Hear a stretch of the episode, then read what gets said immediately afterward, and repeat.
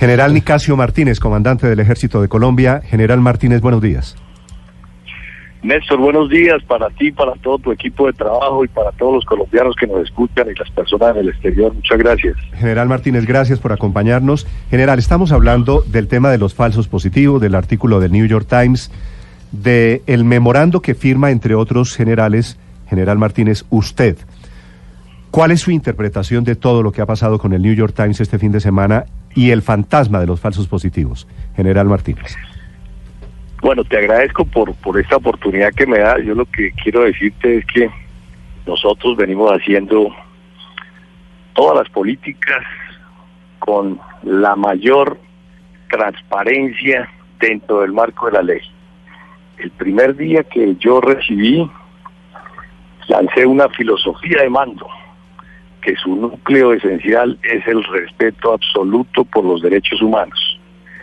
Pero fuimos más allá en el plan de campaña que es el rector en todo lo que hacemos en operaciones militares, en un anexo que tiene 16 páginas. El anexo O corresponde al respeto de los derechos humanos y aplicación del derecho internacional humanitario. Asimismo, se hicieron unos lineamientos con base en las políticas del señor presidente de la República y el señor ministro de la Defensa, que es el absoluto respeto por los derechos humanos. Pero general. Y estos, y estos lineamientos. déjeme hacerle una pregunta ahí. Sí, sí. ¿A, usted le parece que, que esa directiva que usted da, usted me dice es que respetamos los derechos humanos, medir el éxito de una guerra en bajas, eso no es un riesgo con los antecedentes que hay en Colombia en general? ¿No hay unos indicadores un poquito más respetuosos de los derechos humanos? Yo le estaba hablando a unos generales y unos coroneles que son conocedores de las ciencias militares. Son personas que llevan el conocimiento de los manuales y reglamentos, que saben cuál es la ley. Y nadie puede estar por encima de la ley.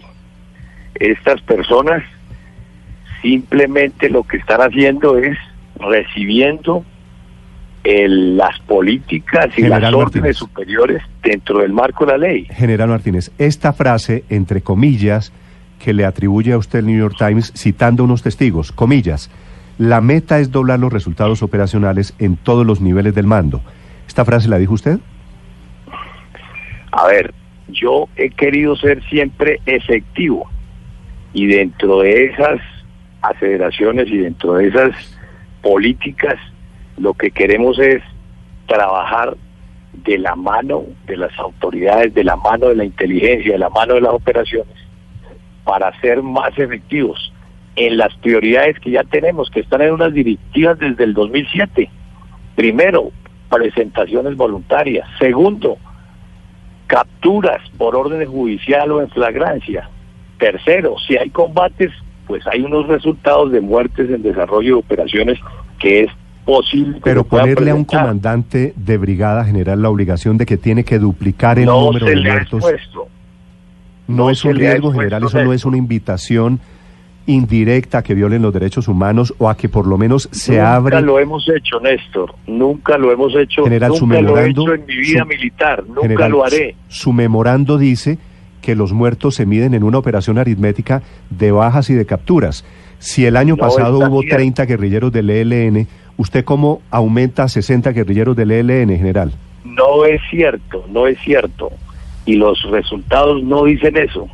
Los resultados dicen que nosotros, a pesar de que llevamos 110% más combates que los sucedidos en el año pasado, hoy hemos recuperado 143 personas en combate que están disparándole a nuestros soldados. Sí.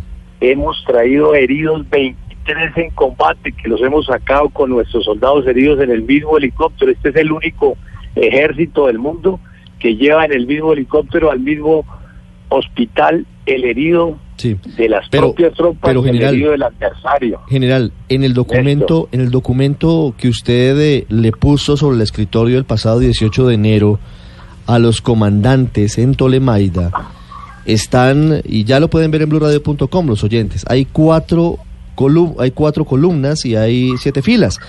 Se habla de, del ELN, de las disidencias de las FARC, de los pelusos, de los puntilleros del clan del Golfo. Se habla de afectaciones 2018 en una columna y afectaciones 2019 en otra columna. Y ustedes les dicen en el documento, pues cada uno póngase una meta. Si quiere aumentar 10% los resultados, o 20% los resultados, o 50% los resultados.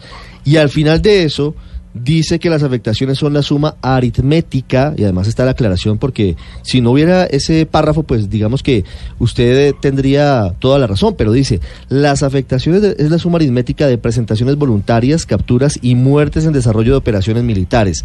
¿No le parece que al menos queda abierta una puerta, si no tienen la intención, sí queda abierta una puerta a que en vista de la presión por el aumento de resultados terminen cometiendo violaciones a los derechos humanos sus hombres?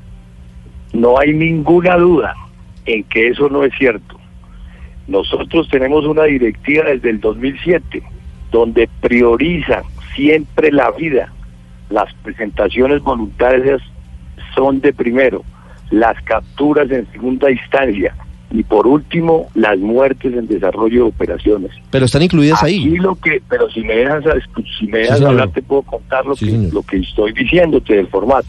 Discúlpame.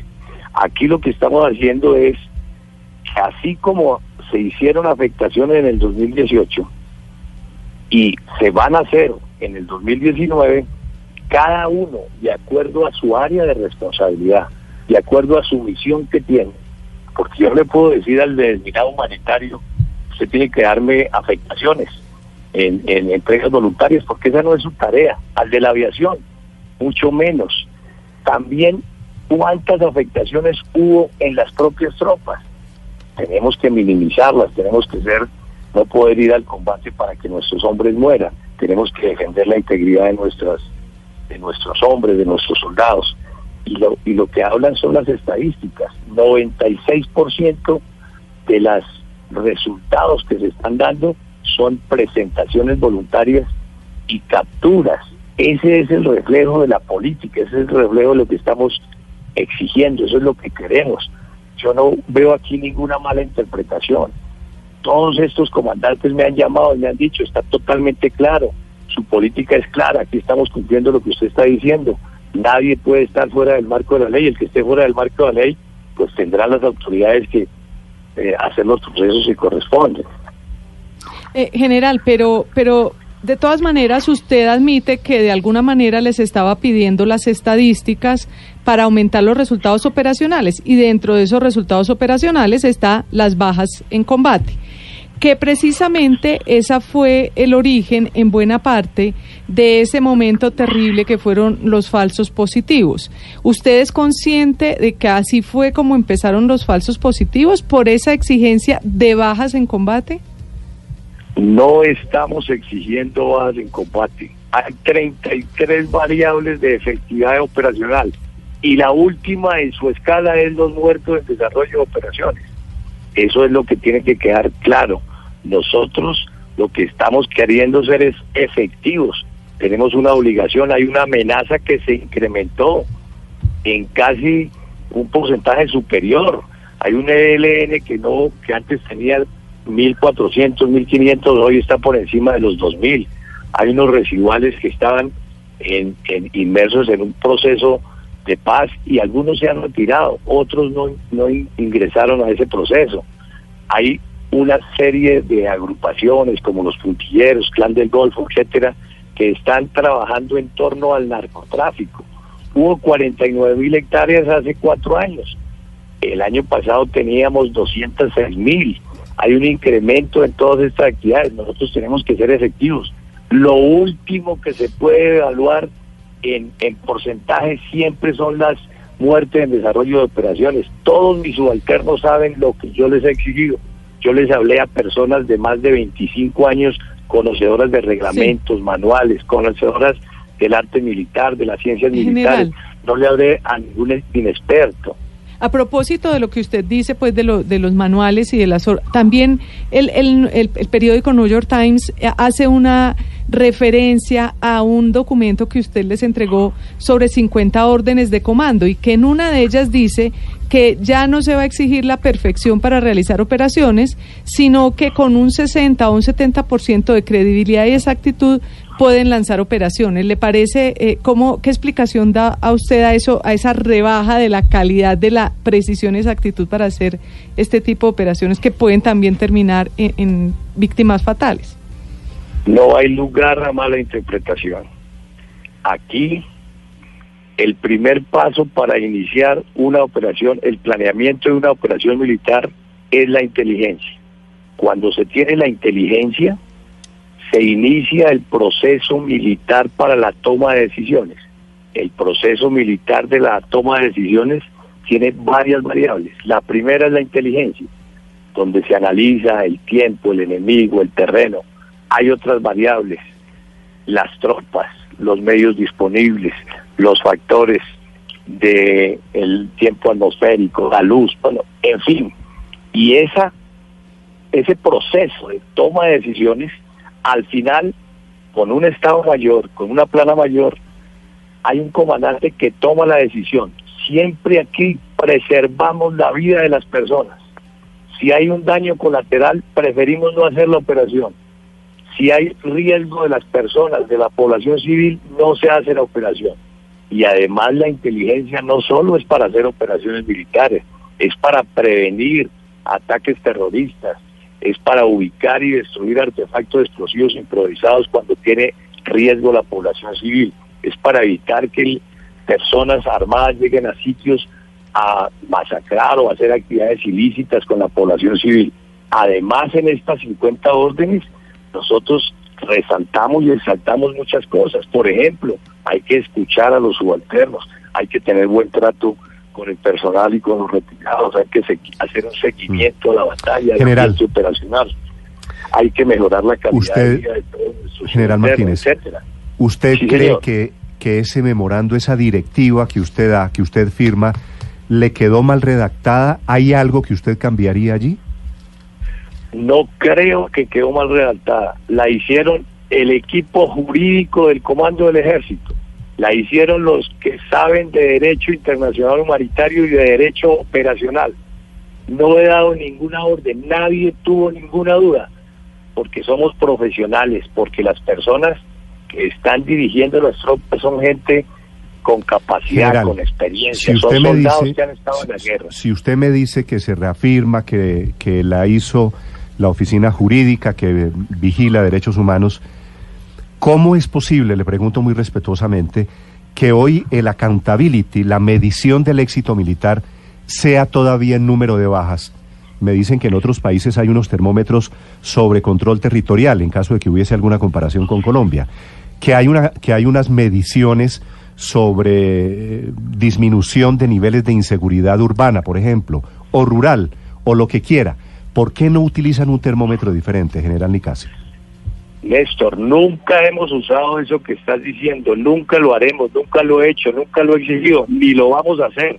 Estamos mirando que cada comandante se trace unos objetivos intangibles también, ahí dicen el mismo formato en su área de operaciones, de protección a la población civil, objetivos que se puedan eh, limitar a personas. Objetivos Pero eso no, es lo que dice el documento general.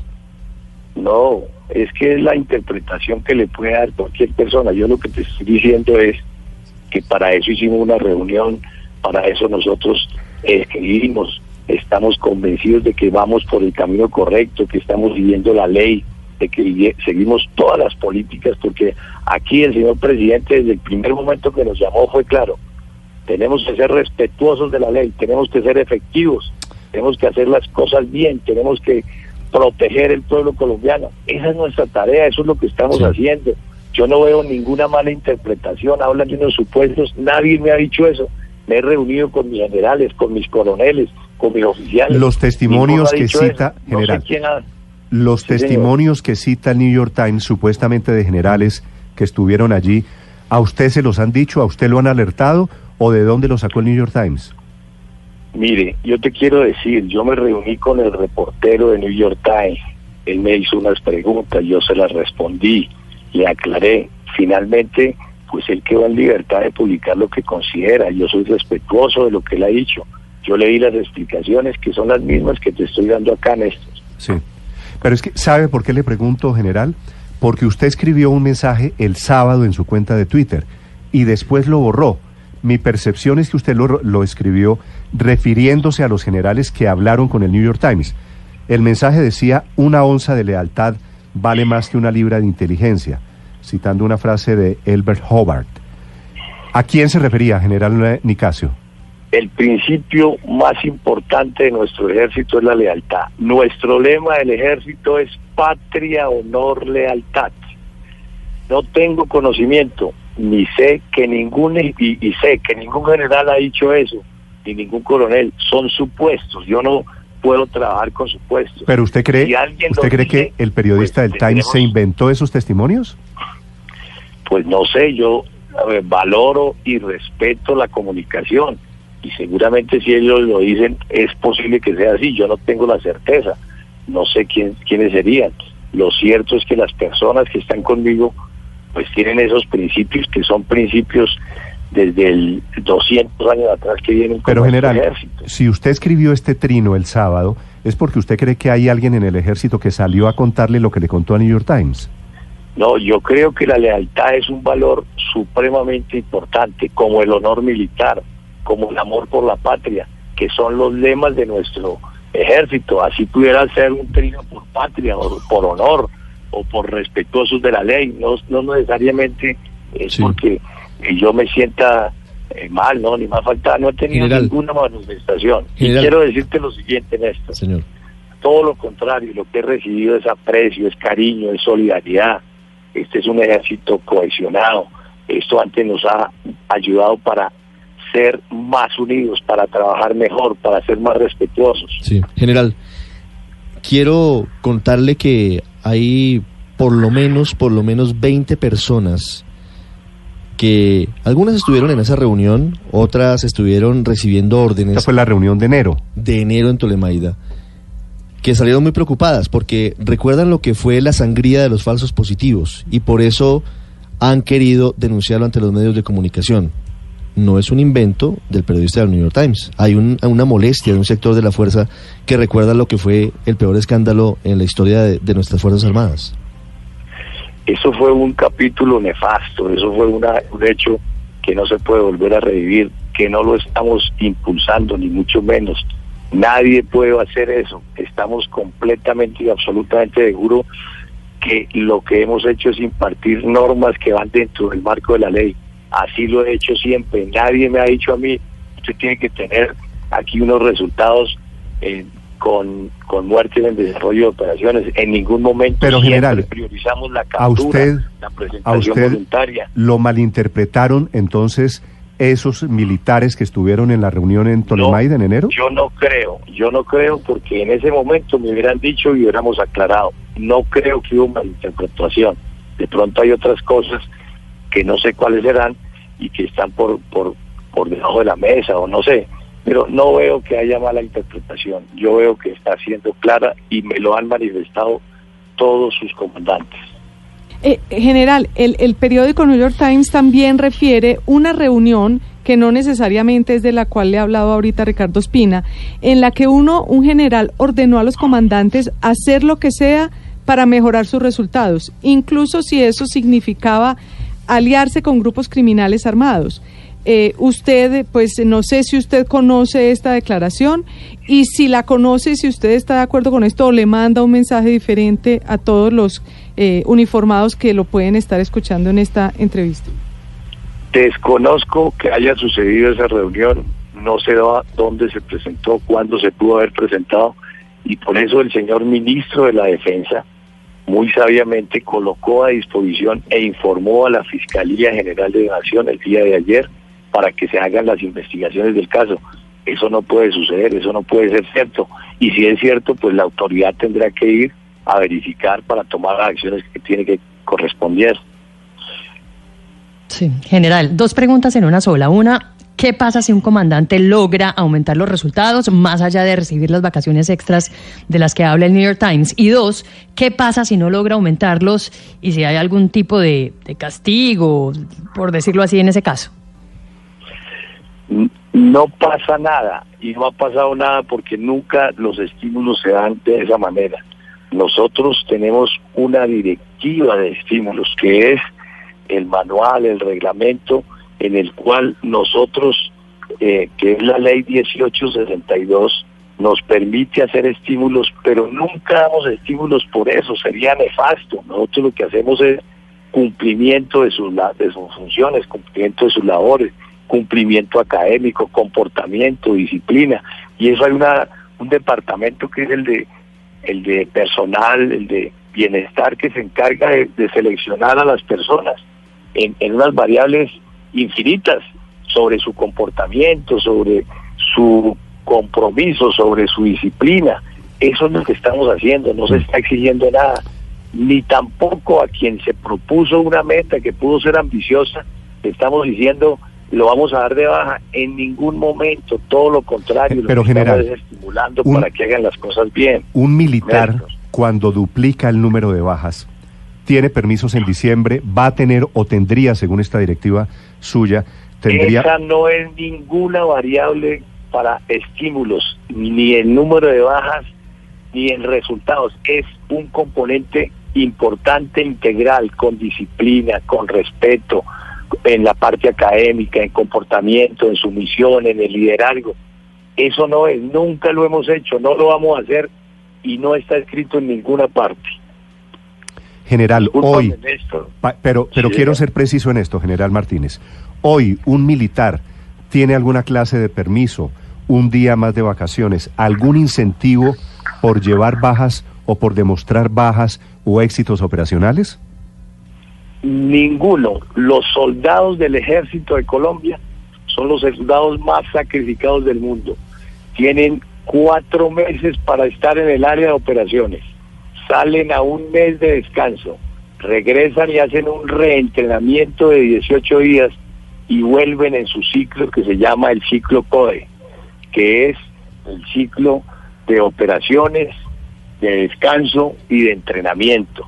Este ciclo lo tenemos cuando hay problemas, cuando hay una situación especial, sacamos al oficial, al suboficial, al soldado.